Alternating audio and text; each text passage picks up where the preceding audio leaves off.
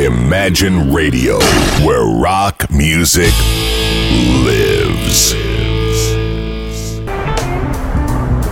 Добрый день, здравствуйте, вы слушаете радио Imagine в студии Александра Ромашова. Сегодня я пригласила в гости Илину Арсеньеву, нашу старую знакомую, ну, старую в хорошем смысле, конечно, этого слова, э, которая является не только владельцем единственного в нашем городе музея парфюмерии, но и парфюмерным экспертом, критиком, если можно так сказать. Так еще и мало того, э, видимо, вдохновившись э, тем, что она является создателем парфюмерной школы, она сама решила стать парфюмером, и теперь также ее можно представлять как парфюмера петербургского. Здравствуйте, Элина. Здравствуйте. Я все правильно сказала все про правильно. вас? А, вот действительно было не удержаться. Вы, у вас сначала был музей, как я понимаю, коллекция, все начиналось с этого, а потом... Да. А поняли... потом меня заставили шантажом и обманом. Я упиралась, как могла, я не хотела быть парфюмером, потому что когда 4000 разных ароматов, зачем умножать э, их количество? Но в конце концов я несколько раз присутствовала не только на своих э, занятиях нашей школы, и когда у меня была интересная идея, меня заманили, сказали, что по моей идее сделают духи, и, и, и бросили э, наедине с компонентами и сказали, ты все умеешь, делай.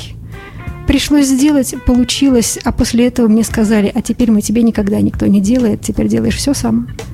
Вот так вот Так вы, заставили. получается, и не учились, что ли, или как-то? Ну, все равно опыт-то ну, какой-то ну, Три раза да? прослушать весь этот курс и а, участвовать да, да, в нем, да. Э, пусть и не являясь вот студенткой по-настоящему, но я все это сидела, и руки-то чесались компоненты-то я таскала, тихонечко экспериментировала. Mm-hmm. И в конце концов меня вывели на чистую воду. Сложно быть парфюмером? Нет. При условии, что уже знаешь то, что нужно знать парфюмера. А что он должен знать прежде всего? А парфюмер должен отличать э, запахи, очень много разных запахов, и при этом, если запах сложный, то он должен его раскладывать в уме э, не просто там сладкий, горький, кислый, соленый, а представлять, как он сделан. А это достигается постоянной тренировкой. То есть это не то, чтобы природный навык, как у собаки нюх, да, а это именно тренировка. Ну, собака не анализирует. Да. У парфюмера не сколько распознавание, распознавание это такой базовый навык, он развивается, как мышцу можно накачать. А важно тренироваться э, в том, чтобы в уме складывать разные запахи и предсказывать, как они будут звучать в сочетании, причем еще в разных концентрациях. Вот это, наверное, сложнее, но это тоже достижимо, и я не скажу, что так уж сложно. Просто нужно постепенно действовать, и навык приходит. Вот единственное, что нельзя долгие перерывы делать. Вот, не знаю, дней пять не позанимался, а опять как будто скатился немножко назад. Как музыкант ты должен тренироваться. Да. И вот из всего из этого в результате рождается новый аромат? Новый, конечно. Делать какое-то повторение уже существующего просто скучно. Слушайте, Илина, но ведь многие считают, что все ароматы примерно одинаковы. Но есть какие-то группы, там, сладкие, горькие, цветочные, э, фруктовые, э, мускус, ну, не знаю, там еще пачули. Ну, это я так э, для затравки разговора спрашиваю, естественно, вас, хотя понимаю, что это далеко не так. И более или менее примерно все одинаково. Я понимаю, что есть функциональная парфюмерия, которая нужна для того, чтобы носить каждый день на работу, и она действительно должна быть более-менее одинаковой для того, чтобы мы друг друга не раздражали. Нас ведь уже слишком много. Если каждый будет очень оригинальным, мы все умрем. Да, вот если да, собрать в одном помещении даже троих эксклюзивно надушенных Конечно. дам, то это будет ад кромешный, поэтому, как бывает в театре. Поэтому вот э, парфюмерия есть функциональная, а, потом парфюмерия есть действительно вечерняя предмет роскоши, и есть парфюмерия для собственного удовольствия. Это направление появилось не так давно, в 21 веке когда э, люди хотят ощущать запах сами, при этом он может быть не очень сильный, чтобы окружающих не травмировать, но человеку от него хорошо. И эти запахи бывают от морковного сока до каких-нибудь горелых дров, э, абсолютно любые. А я вот мяту люблю. Ну, его сделать просто. Да? Натереться мятой? Можно мятой, можно... Обсыпаться зубным порошком мятным. У всех абсолютно разные парфюмерные фетиши. И наступило счастливое время, когда люди себе признались в том, что они очень разные, что они все странные. и позволяет быть друг другу такими, какими хочется. Это называется, значит, фетиш парфюмерный. А какие вот еще вам странные такие фетиши попадались? Ну, я знала человека, который любит запах йода, очень любит. Кто-то хочет духи mm-hmm. с запахом пороха. Mm-hmm. Вот я сделала один аромат. Э, это не мой фетиш, но мне было интересно воспроизвести запах оружейной смазки. Вот металл и чем смазывают ружья. Получился тоже. Зачем? Захотелось. Вот захотелось. Никакого другого стимула нет. Объяснение. Ну, такой вызов себе. Могу ли я? Ага. Тварь дрожащая. Или чего там добилась. А самые распространенные в таком случае фетиши? Нету. Нет? Как отпечатки пальцев. У всех разные. Да? Вообще нет. И вот э, не могу сказать даже, что самыми предпочтительными являются цветочные запахи. Может быть, они уже тоже за несколько тысяч лет надоели. Ну, надоеть-то, может быть, и надоели, но люди-то не живут тысячу лет. Люди же разные все а время генетическая появляются. память? Ну да, разве что может быть. Но вот смотрите, сейчас май, все цветет, все благоухает. Вообще самый прекрасный месяц, наверное, в году это май. Да еще он нам в этом году подарил такой чудесный май в плане погоды, тепло, и все как-то цветет так хорошо, равномерно, пусть и рано, но долго все цветет. Вот сирень уже недели две Воздух как цветет. сладкий от сирени. Да, и ландыши, и сирени, и все, и рябина, и, и шиповник уже зацвел. Мне интересно, а вот если, наверное, это самое, ну вот как мне кажется, самое такое благоприятное время для парфюмера, то есть он может пойти набрать ландыши, набрать сирени, набрать это ему ничего не шиповника. Даст. Э, да, а почему? Он может их там растереть, даже нет, масло нет, это добыть. ничего не даст. Да? Вы перечислили те растения, которые как раз бесполезно рвать и как-то употреблять, потому что ландыш и сирени делаются синтетическими средствами. Эти растения не дают э, никаких парфюмерных компонентов, то есть у них просто их нет. То есть действующее вещество, вещество, которое отвечает за запах, находится там в столь э, мизерном количестве и столь нестабильном качестве, что добывать его нет смысла. Слушайте, вы меня разочаровываете. Я все время думала, когда там ладыш серебристый какой-нибудь, что это из настоящего ладыша Гидрокси... отжали. Ну, конечно. Гидроксицитронилаль, линолол и другие О. иностранные слова. Ужасно. Не, не ужасно. Ведь э, синтетическое вещество очищено от природных примесей, которые как раз и могут повредить. У него качество стабильное. Угу. Вот я когда-то тоже воротила нос от синтетики. Я думала, синтетика это фу, натуральное, это да, здорово. Да, да, да, но это а вообще потом, очень частое такое а потом предубеждение. я с ней познакомилась и поняла, что синтетика это спасение, потому что она гораздо менее вредна, чем натуральные компоненты. Она стабильного качества, она дешевле, и она очень э, сильно расширяет палитру парфюмера, потому что многое без синтетики просто не сделать. И уже стойкий аромат без синтетики сделать почти невозможно. А что придает эту вот стойкость? Есть специальные фиксаторы, некоторые даже без запаха, но из-за э, формы массы молекул они мешают испаряться быстрее тому, что улетело бы э, гораздо быстрее. Да. Да. Да, ну действительно, многие очень боятся синтетики. Это касается не только парфюмерии, но также и косметических средств, хотя, в общем-то, все забывают о том, что натуральные вещества часто у людей элементарные аллергии даже встречаются. Я вас могу утешить всех наших радиослушателей. Нам попалась э, книжка рецептов, э, парфюмерных рецептов XIX века, книжка 1915 года издания, угу. и там первые 13 страниц мелким шрифтом перечень синтетических душистых веществ, которые используются в парфюмерии вот того времени. То есть синтетика позволила возникнуть фабрикам. Без синтетики никакая парфюмерная фабрика работать не может. Это будет формат ателье, э, какой-то ручной труд. Так что угу. синтетическая парфюмерия стала в середине XIX века. Даже Можно так, расслабиться. Да? Ну, то есть получается, что для того, чтобы стать парфюмером, э, надо изначально быть немножко химиком. Химию это можно добрать, учебники все есть в открытом доступе, и в школе преподают. Не надо очень сильно углубляться, если парфюмер не собирается изобретать новые uh-huh, молекулы. Uh-huh. Но все-таки представление нужно иметь. И нужно еще иметь навыки химика, все записывать, быть аккуратным, локтем баночку не толкать. Ну, какие-то элементарные вещи, которые, оказывается, не так уж очевидны э, обычным людям. У меня вот с уроков химии а в школе общеобразовательной химию я больше не изучала, потому что потом пошла по гуманитарной стезе. Э, остались такие очень смутные представления о химии, но в любом случае, в общем-то, хорошими запахами она не блистала никогда.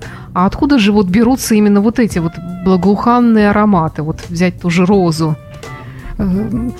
Можно сделать розу из синтетических веществ, как говорится, в домашних условиях. Э, понадобится, ну, наверное, веществ 20, я так в среднем беру. Но раз уж мы заговорили о благовонности, то если мы берем абсолют розы, вот натуральной розы, он кисло, горько, сладкий и очень противный, какой-то истошный. Mm. Если мы э, берем э, синтетическое вещество индол, он пахнет концентрированным коровьим навозом. Но если мы эти вещества разводим до 5%, до 1%, до сотой доли процента, каждое нужно разводить по-разному, то они прекрасны. То есть э, нет веществ э, ненужных, э, противных, есть неумение их правильно развести, неумение использовать. Например, запах сирени, ведь мы ко дню сирени в Павловске сделали сколько-то сиреневых ароматов, вот там идет вот тот же самый индол вонючий, который коровником пахнет угу. в микродозе, но он дает глубину. Там идет немножко миндаля, который тоже не должен э, всех глушить, он должен слегка подчеркивать розово-ландышевый оттенок сирени. И вот когда собираются вместе э, сколько-то, в общем-то, вонючек, а результат получается удивительный. Парфюмер должен просто вычислить, что в какой дозе добавить. Вот тут и есть творчество. Я не, не могу представить, как вот вы сидите и все это делаете. То есть э, э, ну, с чего начинается вообще работа над ароматом? Вы, как я понимаю, с идеей, да? Ну, всегда с идеей. Так же, как и, например, э, работа художника начинается с идеи. Он сначала внутренним взором увидит свою картину, а потом нарисует руками то, что он уже видел парфюмер тоже представляет сначала в голове, как должен звучать запах. То есть он, у него уже звучит, и он, э, когда делает, сравнивает с этим эталоном в голове. Э, никакого метода случайного тыка, по крайней мере, вот в нашей методике нет. Когда я сама делала сирень, э, я очень боялась, это один из самых сложных запахов. Правда? Я, да, я долго... Он все время хочет свалиться то в ландыш, то в жасмин, то еще куда-нибудь. Кто бы мог подумать. Ну, вот я сама удивилась, вроде сирень простая такая вещь, а вот сложно. И я нюхала сирень и спрашивала себя, чем пахнет. О, поймала миндаль, поймала розовый тон, поймала стирекс, смолу такую, поймала еще что-то, записала быстро на каком-то обрывке. Вот так я неделю ходила и нюхала, думала, э, искала среди своих веществ, чтобы это могло быть похожее, но в конце концов получилось. Удивительно. Удивительные вещи вы рассказываете, рассказываете их вкусно. А, Илина, вы упоминали, что у вас э, был какой-то фонтан это я немножечко так отклонилась, да. отвлечься немножко от работы парфюмера, мы обязательно потом еще к этому вернемся. Что за фонтаны? Это же вы были, были ваши духи какие-то. Да. Э, я дернул меня кто-то за язык сказать, что э, я сделаю такой подарок на день рождения Василиостровского района, э, фонтан духов. Не давала мне покоя слава Генриха Бракара, мне было интересно сделать uh-huh. такой фонтан. Я купила фонтан, я сделала сколько-то литров остров духов, назвала их остров музеев. Э, специально откопала старый рецепт 19 века, называется «Королевский дуб», посмотрела, что там в основе, и украсила его, конечно, я не взяла рецепт в чистом виде, сделала из современных материалов, чтобы было современное звучание. И вот э, так родился аромат «Остров музеев». И несколько литров этих духов ушло в фонтане, по-моему, это был 12 сентября прошлого года, угу. когда на стрелке Васильевского острова желающие могли приобщиться. Я не думала, что будет столько народу, нас чуть не унесли в Неву. Так люди подходили, нюхали, душились или как? Что было? Что там с, Когда они среди сквозь толпу уже добирались, им хотелось макнуться, а, э, зачерпнуть с собой. Кто-то с баночками пришел. Ведь объявили, что бесплатно можно попробовать, можно набрать, можно побрызгать. В общем, можно все. И далее была финальная сцена фильма, фильма «Парфюмер». Я не смотрела, поэтому не, не, не представляю. Ну, в общем, э, мне приятно, что пришло столько народу. Мне жаль, что хватило не всем даже этих нескольких литров. Э, ну, все-таки несколько литров духов делать э, трудно, долго, дорого. Конечно. Но потом в течение года я вот еще сделала добавку, чтобы обиженные все-таки могли попробовать. Ну, ко мне можно было прийти в музей по договоренности Мгм, и мгм. налить себе до 50 миллилитров бесплатно вот этих духов. С ума сойти. У вас, как я понимаю, вот они это здесь присутствуют, да, да? вот это, э, это А- последнее, что осталось.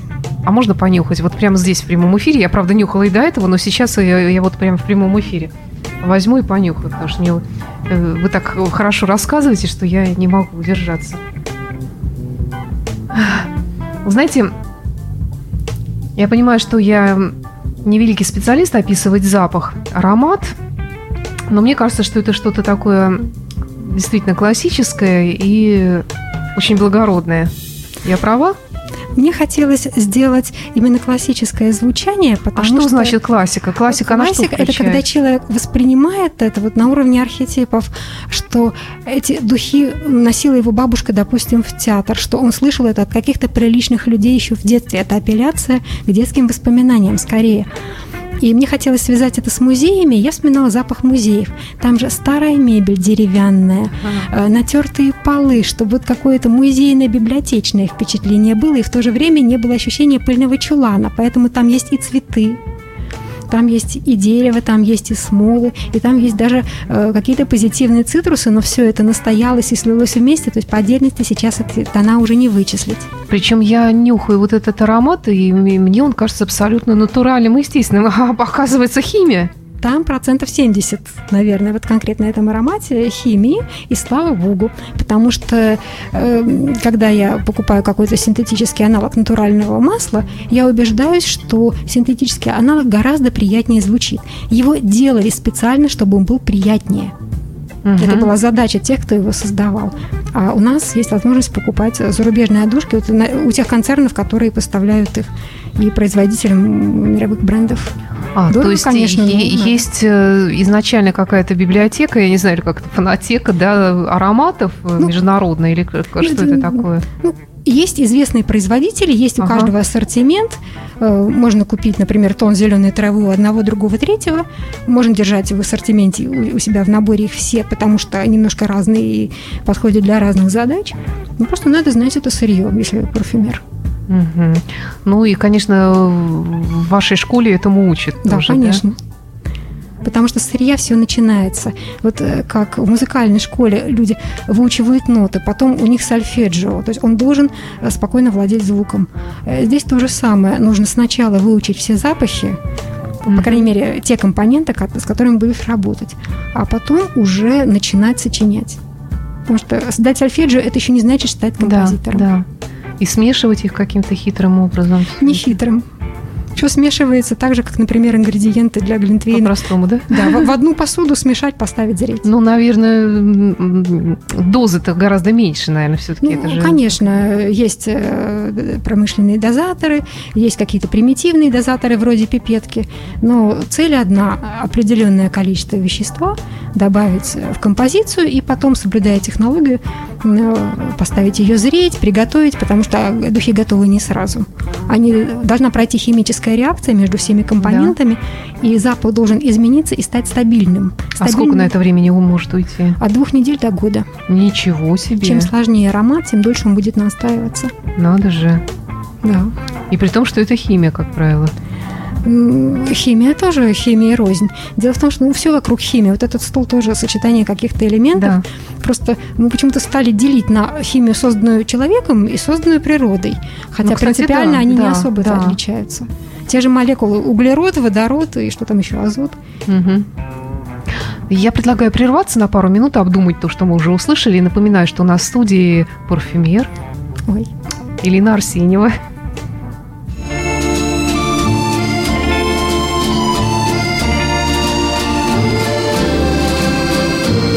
When we played our charade. We were like children posing, playing at games, acting out names, guessing the parts we played.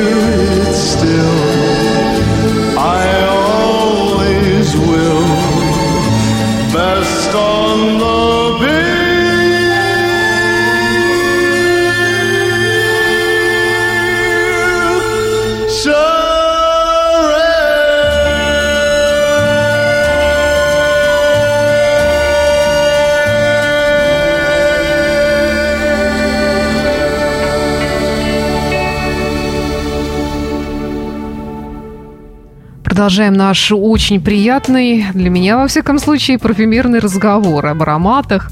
У нас в студии сегодня Елена Арсеньева, э, парфюмер, ну и помимо того, создатель первого в Петербурге, единственного, наверное, парфюмерного музея. А вообще, наверное, в мире еще же есть парфюмерные музеи. Много оказалось парфюмерных музеев. В основном, конечно, они за рубежом, но э, и в Москве открылся. Причем открыла его моя хорошая знакомая, коллекционер, и я ей чем могла помогала. Он не- немножечко другого э, формата, там меньше дегустации, больше рассказа об истории парфюмерных домов. Два этажа на Арбате. Чудесное место. Да, ничего себе. А, ну, в принципе, я вам этот э, вопрос уже задавала когда-то, но все-таки интересно слышать вот экспонаты музейные в виде парфюмерии. Они же заканчивают, они же портятся, если какие-то это исторические да, и духи. это большая печаль. А что же с ними делать? Но если их не показывать, не давать понюхать, они все равно испортятся, ну, Да. бесполезно испортятся. Ну, Поэтому в общем, да, лучше получить Пускай будет лучше такая этого. красивая смерть у них, долгая и, и полезная. Вы еще упоминали, что у вас ожидается какой-то в Павловске в этом году, да, Да, мероприятие? 5 вот расскажите, июня, что это 5 будет. июня будет День сирени в Павловске. По-моему, называется это «Сиреневый променад». Э, Там будет э, множество развлечений для гостей, но все посвященное сирене. И вот нас, гильдию парфюмеров, пригласили туда тоже поучаствовать. И к этому дню создано много новых сиреневых ароматов. Там можно будет купить какие-то пробники, э, попробовать, либо просто подушиться и просто получить У удовольствие. вас какая-то сирень есть вот перед вами Нет, вот в этих здесь, флакончиках? здесь Нет? прямо нет. Я их все уже отправила в наш общий сиреневый котел. Вот. Я там для этого праздника сделала ночную сирень, ленинградскую сирень. Ленинградскую сирень, я помню, Вот. да. И э, Ваш восстановила по рецепту советскому э, старую белую сирень 47 года. Интересно. То есть она, конечно, старомодно звучит относительно всего нового, но это реконструкция. Кому-то интересно э, посмотреть, что было тогда. Первый ленинградский парфюм после снятия блокады. Такой символ возрождения Ленинграда. Да. А, вообще, что такое исторический историческая парфюмерия? Вот представить, например, как пах, э, скажем, царский двор 19 века, там, ну, 60-х, допустим, годов и так далее. Вот как, как это, Это можно, можно, вообще воспроизвести, представить? У нас же есть книжечка рецептов. А, Э, Там все написано с пропорциями. есть, слава богу, сохранились. Слава богу, Да, да? сохранились. И э, нас уже второе лето подряд э, зовет к себе царское село в Камероновой галерее сделать выставку «Придворный парфюмер». Она открывается 1 июня и продлится до 1 октября. И там как раз будет чуть больше 20 вот этих восстановленных ароматов середины 19 века. Можно будет э, понюхать, там будет выставлены э, платочки, надушенные в бокалах, можно будет все это понюхать. Рядом в рамочке рецепт, посмотреть, как это все сделано. Это просто вот фотографии этой книжки, рецепт, не нами написанный, а вот как тогда. И можно понюхать, вот чем пахла Анна Каренина, персонажи Тургенева. Ну и чем Вот Анна эта Каренина пахла? Нет, у нее не упоминаются духи, но э, вот вообще атмосферу того времени почувствовать. Тут, э, Ну, запахи и- нашей и- и русской что они себя представляли? Вот как, В основном были? цветочные, конечно. А вот из ваших, вот, которые вы сегодня принесли, вот наиболее какой-то... вот Наиболее подходящий? подходящий, наверное, будет вот этот 8 марта, потому что здесь мимозы, нарциссы, чуть-чуть Я розы. всегда не удержусь и понюхаю. Букет весенних цветов, именно как до 8 Ах. марта мужчинам нужно срочно подарить букет. Вот вместо букета духи. Слушайте, мне кажется, это аромат на все времена. Он какой-то вот э, вкусно классический. Ну, ну, не знаю даже с чем сравнить. Я-то ориентировалась на ленинградскую парфюмерию, а ленинградская парфюмерия, как и вся советская, это выходит из 19 века. Вот такой законсервированный 19 век по всем традициям, по направлениям. Ведь помните, советская парфюмерия, там тоже сплошные цветочки. Роза такая, сякая, жасмин, ландыш серебристый, ландыш лесной. Это все наследие 19 века. Вот смотришь старую рекламку, ощущение, что это ботанический перечень. Там нет цветочного, будет пара названий, одно из которых обязательно будет шиф, шипр, а третье какая-нибудь нимфа или поцелуй любви. Ну, то что конфетно-шоколадное, м, слащавенькое. Вот э, такой ассортимент, потому что была прямая связка э, духи-цветок.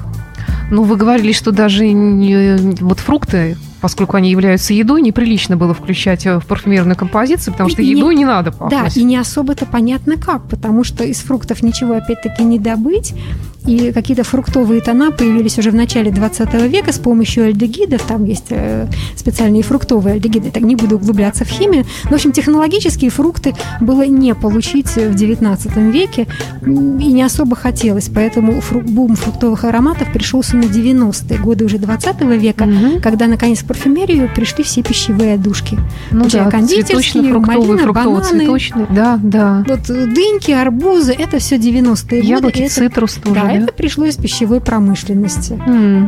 И слава богу, потому что все предыдущее уже людям надоело, хотелось новенького. Могу ли я вот в каком-то из ароматов различить цветочную нотку и фруктовую? У Ну, меня это здесь вот нет взгляд фруктовых. дилетанта. Нет? вот да? здесь конкретно у меня нет фруктов. Мгм. Я не очень люблю фруктовые. Мгм. Наверное, я вот сама наелась этого в 90-е Мгм. и еще не отошла. Поэтому я их делать умею, но только на заказ. А я просто не очень люблю. понимаю вот иногда описание духов, вот самое такое простейшее, вот, в- описание цветочно-фруктовый аромат, верхние нотки там лёд-оранж, э, роза, э, ландыш, э, еще там что-то такое, средние нотки, э, какое-нибудь там райское яблоко, великолепный цитрус, нижние нотки там мускус, Вы пачули. можете себе представить стол, скатерть, ваза с яблоками, и рядом букетик ландышей в вазочке вот совсем близко стоят. А, Ну, примерно так будет. да, да, кстати. Ага. То есть будет вот этот запах яблочной кожуры сож- свежий, сочный, и холодок ландышей. Да, а, еще не- а еще если вот туда земли добавить, мы получим все то же самое, но уже не на столе, а в саду. Мгм. А и запах прелых листьев, это значит у нас уже там э, осень или дождь или что-то в этом роде. То есть э, парфюмер представляет себе картину и думает, вот чем он здесь изобразит листья, чем он изобразит близость озера. Потому что должен быть влажный, например, воздух. А вот эти нотки нижние, вот шлейфовые, вот то, Они что часто пишут. Они именно нижние. Ну хорошо. Вот мускус, допустим, мускус, и что, что еще там часто используют? Пачули. Там мох, пачули, Пачули, да. да. И их же наверняка тоже научились синтетически делать. Тоже, конечно, да? научить. Э, Замечательная душка пачули есть, э, лучше, чем натуральное масло. Э, Не скажу, что дешевле, но сейчас синтетику, я так поняла, делают уже для улучшения качества звучания, а не просто для замены дорогого аналога на дешевый. Мгм. Ну и к тому же, вы, как вы говорили тоже в одной из наших предыдущих бесед, что это придает стабильности. Потому что если человек покупает все время одни и те же духи, то он будет удивлен, если он хочет, он хочет одного то же того же самое. Да, запаха. конечно. Значит, зачем все это затевать? Да, а воссоздать это можно только при помощи синтетических м- К материалов. сожалению, натуральное э, сырье очень зависит от урожая, раз оно выросло в природных условиях. Мгм. Оно будет зависеть от погоды, э, от свойств почвы. Одним словом, оно э, имеет очень много факторов нестабильности. стабильности, поэтому если люди могут перейти на синтетику, они переходят. А у вас же вы говорили, что до 70% семи, э, синтетики, Да. а натуральное что? Что вы Нет, а, например, вот в использовали? этих духах Эрмитажный театр у меня много чего натурального. Я же выбираю не специально там, чтобы побольше синтетики или наоборот, а я выбираю компоненты, которые подходят для моей идеи. А по факту уже смотрю, что получилось.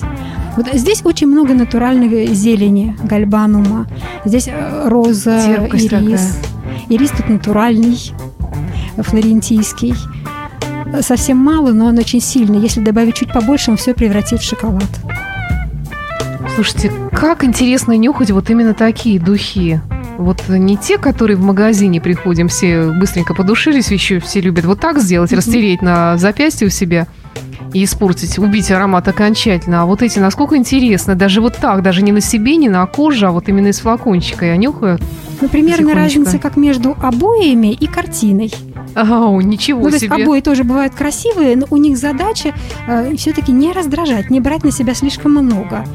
Э, Такая парфюмерия тоже нужна, просто у нее другая задача. Нужно понимать, какую задачу, какой аромат выполняет, и выбирать то, что нужно. И мне кажется, даже такой аромат и читать и разгадывать. Вот если э, я пытаюсь вот представить, какие, из каких компонентов он состоит, не то, что проще, но интереснее, во всяком Ну, случае. я уже не помню точно из каких. Я, э, Да? Вот, ну, точный Ну, вы хоть перечень. записывайте. Э, ну, он шипровый, там есть дубовый мох. Потому что э, в Советском Союзе дорогие духи были просто обязаны быть шипром. А шипр это что? Это наличие шипрового аккорда, то есть дубового мха, лабданума и бергамота.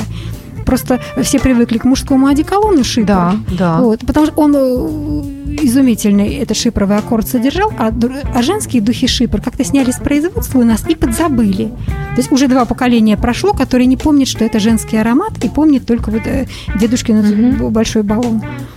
Вот. Но вообще э, Шипр э, – это остров Афродиты, это Кипр. Поэтому в XIX веке шипрами назывались сложные цветочные ароматы. А Потом, когда этот шипровый аккорд специально выделили в 17 году, парфюмер Франсуа Кати сделал очередной женский аромат, э, который назывался «Шипр» фирмы Кати. И вот этот, вот, э, вот этот аккорд потом эксплуатировали весь 20 век, например, очень известные духи Палома Пикассо, вот в 70-90 годы тоже шипр. Известные духи Бандит, Робера Пеге шипр, Мгм. Мицука Герлена Мгм. есть у нас шипров, наверное, одна треть всех ароматов 20 века просто об этом не знают. Это уже не название, а композиция, принцип Ну да, составления. да.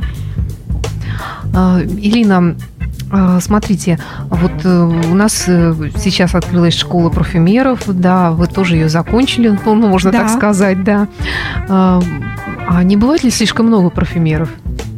А мы Это же поэтому, конкуренция. Мы поэтому прикрыли дневное отделение в Петербурге. Так. У нас осталось заочно для других городов, потому что нам надо не выпустить как можно больше людей, а э, как в плановой экономике э, распределить их э, более-менее равномерно Мгм. да, в России, потому что вообще-то задача всего этого, чтобы в России появилась парфюмерная отрасль. Может быть, фабрики появятся позже, но хочется, чтобы кадры были, и чтобы люди уже привыкали к хорошей парфюмерии. А вот то, что мы покупаем в магазинах большей частью, кто их создает, вот эти ароматы? Там же тоже какие-то у них авторы есть Конечно, есть. У любого аромата есть автор. Но тут уже больше зависит не от квалификации автора. Квалификация у зарубежных парфюмеров прекрасная, а от э, того, что ему пожелает заказчик. А вот заказчик пошел некомпетентный Мгм. Да, уже, наверное, да. годов 70-х. Такая тенденция выработалась, потому что это уже не модельер, не образованный человек со вкусом заказывает, а принимается решение где-то на экономическом уровне. И вот эта г- группа эффективных менеджеров должна объяснить, со- создать э, такой бриф, э, задание для парфюмера. Э, Ну, а если люди некомпетентные, э, какое они задание дадут? Они спишут у соседа из журнала «Космополитен» О, да, духи для да. молодой современной женщины, и Мгм. парфюмер видит такое задание пятый раз за день. Ему уже не интересно, он режиссерскую версию лучше дома сделает для тех, кто понимает. А, Иначе заказчик скажет, нет-нет, это слишком сложно, сделайте это зелененьким. И получается так, что есть э, масс-маркет и есть что-то индивидуальное. Это, Да. это то, что называется селективная парфюмерия или не совсем? Ну, словом, селективное сейчас принято называть все, что хочется очень продать дорого. Поэтому давайте лучше э, другими словами воспользуемся. Вот есть парфюмерия, которая должна продаваться массово, и она специально делается э, не выше, чем некий уровень, который удовлетворит все эти миллионы человек. И есть парфюмерия авторская, э, та, где автору помешали по минимуму, а желательно, чтобы вообще не помешали, никто не вмешался, не сказал, что это слишком дорого или это не будет продаваться, где автор вот что хотел, то и сделал. Ну, тут уже авторы бывают разные, надо, по- по-моему, просто найти своего автора и любоваться его работами. Ну и наверняка, даже если он сделал что-то такое экстраординарное, найдется и на это свой покупатель, Конечно. и тому, кому Конечно. это понравится. Причем а, иногда бывают и в массовой парфюмерии интересные заказы. Вот, э, Просто удивляешься, что вот это стоит в Ревгоше, стоит смешных денег, а вещь-то потрясающая. Например, у Диора прекрасный э, се- сейчас штатный парфюмер Франсуа Димаши, и в маленькой, небольшой ценовой категории он делает удивительные вещи. Но опять-таки все завязано на автора. Если автор хороший, он и за три копейки сделает хорошо. А если автор вот э, не старался, это тоже видно. Можно из дорогих компонентов э, сделать просто супчик. Принято считать, что самые лучшие парфюмеры и самые шикарные, самые лучшие парфюмерии, конечно, во Франции. Это так? Ну, дело в том, что обучение э, происходит в основном во Франции, а парфюмер может быть э, грек, негр, кто угодно. Ну Сейчас да, все да. это очень космополитично, и уже нет такой передачи вот от отца к сыну, таить книжку с рецептами. Все это стало более прозрачным, поэтому о национальности парфюмера уже говорить, наверное, бесполезно, но важно все-таки в какой традиции он учился, и очень важно, какие парфюмеры прошлого э, для него авторитеты, потому что у, у них разные почерки, и уже понятно, чего от этого парфюмера ждать, какие у него эталоны прекрасного. А почерк парфюмера это что-то типа его таких излюбленных приемов, э, Излюбленные приемы, излюбленные ноты. Э, Принцип, Мгм. например, сделать им густым, тяжелым или, наоборот, прозрачным, легким. Причем этот почерк чувствуют даже те, кто в этом вообще не разбирается. Иногда ко мне приходят на экскурсию и говорят, что понравились вот это, этот и этот аромат. Я говорю, поздравляю, э, их сделал все один парфюмер с разрывом, там, допустим, в 10 лет. М. Он говорит, надо же. Это, то есть почувствовали, как-то Почувствовал, всей да. кожей почувствовали своего и реагируют на его работы. А наша вот теперь нынешняя, благодаря вам, воссозданная э, петербургская школа парфюмеров, она, как я вы говорили, она э, в традициях ленинградской парфюмерии, ленинградской, соответственно, в старой петербургской. Это, это или- я в или нет, традициях не так? Ленинградска. Это э, именно я фанат вот этого северного сияния, вот Мгм, этой нашей мгм. советской парфюмерии. А выпускники наши работают в собственных стилях, и они все очень разные. Поэтому я считаю, что ну, невозможна конкуренция э, между этими авторами, потому что кому нравится один, тот вряд ли переметнется к другому, только потому что у него подешевле или упаковка красивее. Тут уже выбирают своего, не знаю, как выбирают свою портниху, своего специалиста и любят его работы. На Петербург у нас сейчас, наверное, парфюмеров 20 уже, поэтому очное отделение прикрыто. Может быть, откроем в 2017 году осенью, но еще посмотрим, как А будет. то есть получается, что до вашего прихода вообще у нас все это было подзабыто и Да. не существовало. Я, я все искала, где это может э, быть, потом поняла, что хочешь, э, чтобы было, сделай сам. Сделай сам. Неужели никаких старичков не осталось? Э, Оставались, но это были именно старички, которые уже этим не занимались. То есть, э, ленинградские парфюмеры, например, были пенсионерами еще в конце 80-х. Мгм. То есть, а в 2000-е уже ничего и не осталось. Ну, наверное, потому что большая конкуренция, пришло очень много чего заграничного, это все стало доступно, легко, и, в общем-то, подумали, а зачем нам свое, если тут столько всего. Даже не в том, что свое, а в том, что это свое производилось еще по принципам 19 века, то, что уже совершенно отстало от времени. А что за принципы 19 века, ко- которые... Они чем-то лучше, чем вот Нет, они современные не принципы? лучше, не лучше, но они, это просто другой уровень. Дав- пора было уже уходить вот от этих принципов, что цветочно-амбровые ароматы. Э, м, во всем мире э, уже примерно каждые 10 лет менялась парфюмерная мода. В Советском Союзе вот что производили в 30-е, э, то производили и в 70-е, как будто кто-то сказал горшочек вари. Та же Красная Москва, Да. Это аромат э, образца э, моды нулевых даже годов, 1900-х.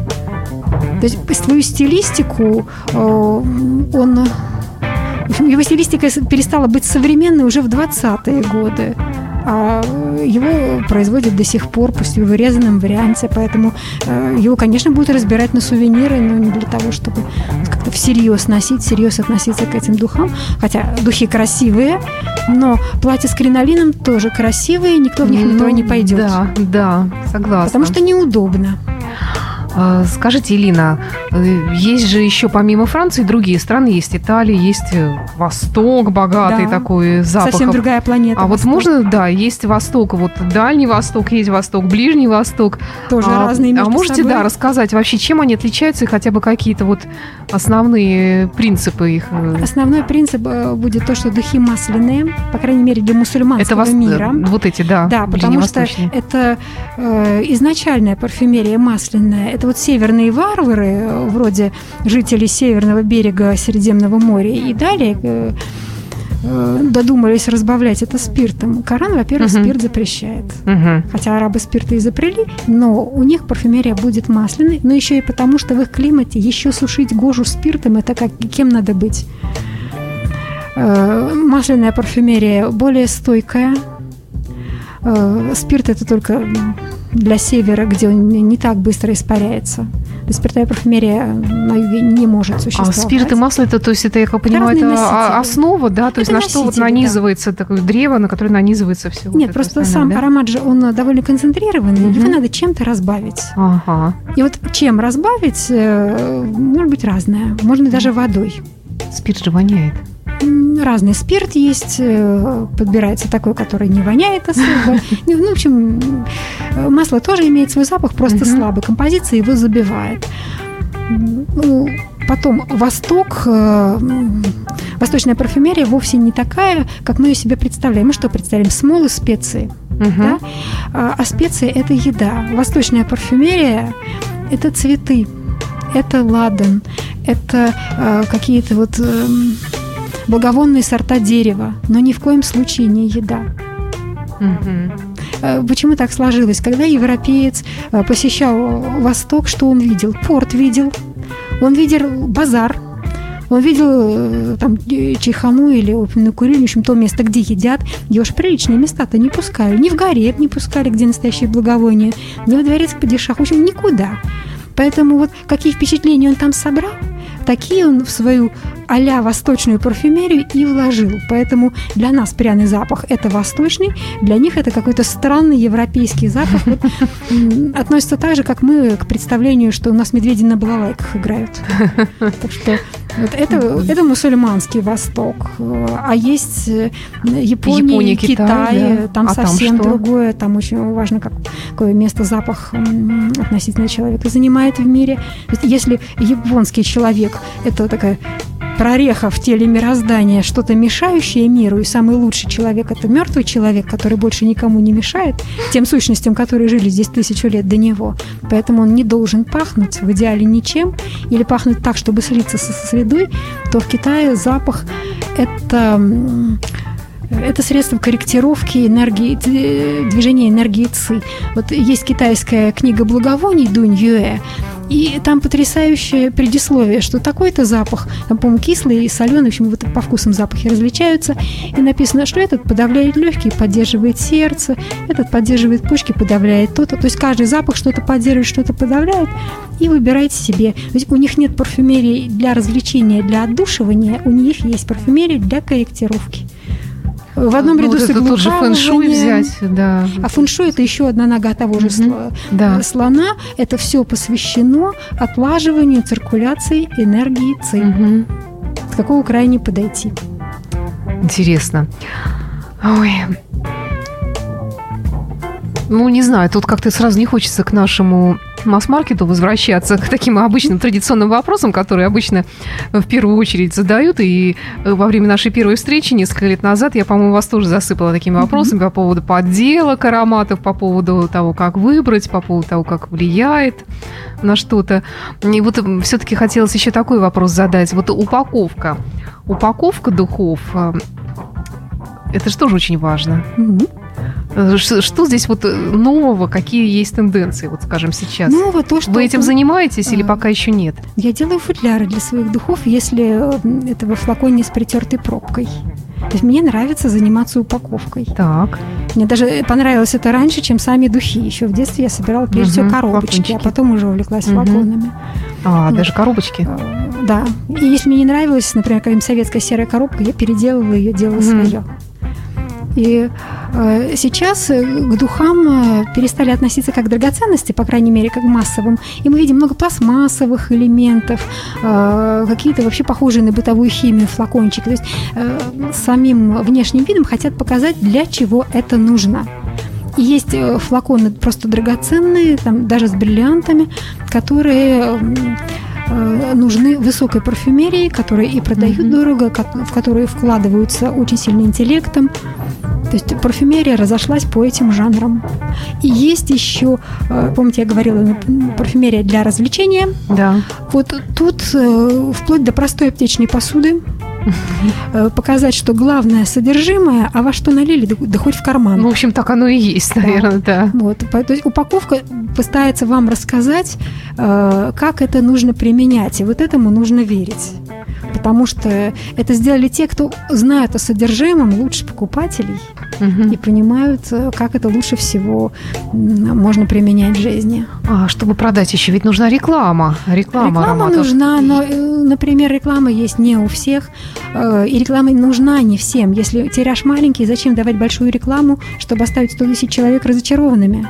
Ну, ну, вот тот же Шанель номер пять. Вроде все знают, Это а все равно про реклама все равно идет. Дело в том, что если реклама не пойдет, его забудут. А, Действительно забудут. Вот если его не рекламировать, три года. Вот просто интересно, вот что будет? А ничего не будет. Продажи упадут так резко, э, что срочно начнут рекламировать опять. Причем даже когда реклама идет, иногда это продажи падают. Поэтому Мгм. реклама э, на, ну, вот на столбах, на билбордах вот появилась даже у Эйвена и Мэри Кей. да, Вот да. по- последние это десятилетия. Мгм. Потому что без нее продавать трудно. Но маленькие тиражи продавать легко именно потому, что не нужна большая аудитория. Не нужны какие-то дорогостоящие каналы сбыта. Можно там через собственный сайтик продавать, э, на какое-нибудь Мгм. мероприятие Мгм. вывести, там все идет. То есть э, сарафанное радио хорошо работает. да. Э, Авторские ателье вполне справляются без массированной рекламы. Елена, к сожалению, наше время истекло, нашего вкусного парфюмерного разговора. Э, Большое вам спасибо. Я желаю вам всяческих удач, интересных изобретений, открытий в этой области. Мне кажется, все равно это бесконечная тема для творчества. Бесконечно. Зовите меня еще, я еще что-нибудь С удовольствием зовем. Елена Арсеньева, парфюмерный эксперт, парфюмер, создатель Петербургского музея парфюмерного и парфюмерной школы и, и, и так далее. расскажу. Повелитель Нижних Хов и трех мостов. Спасибо. Imagine Radio, where rock music lives.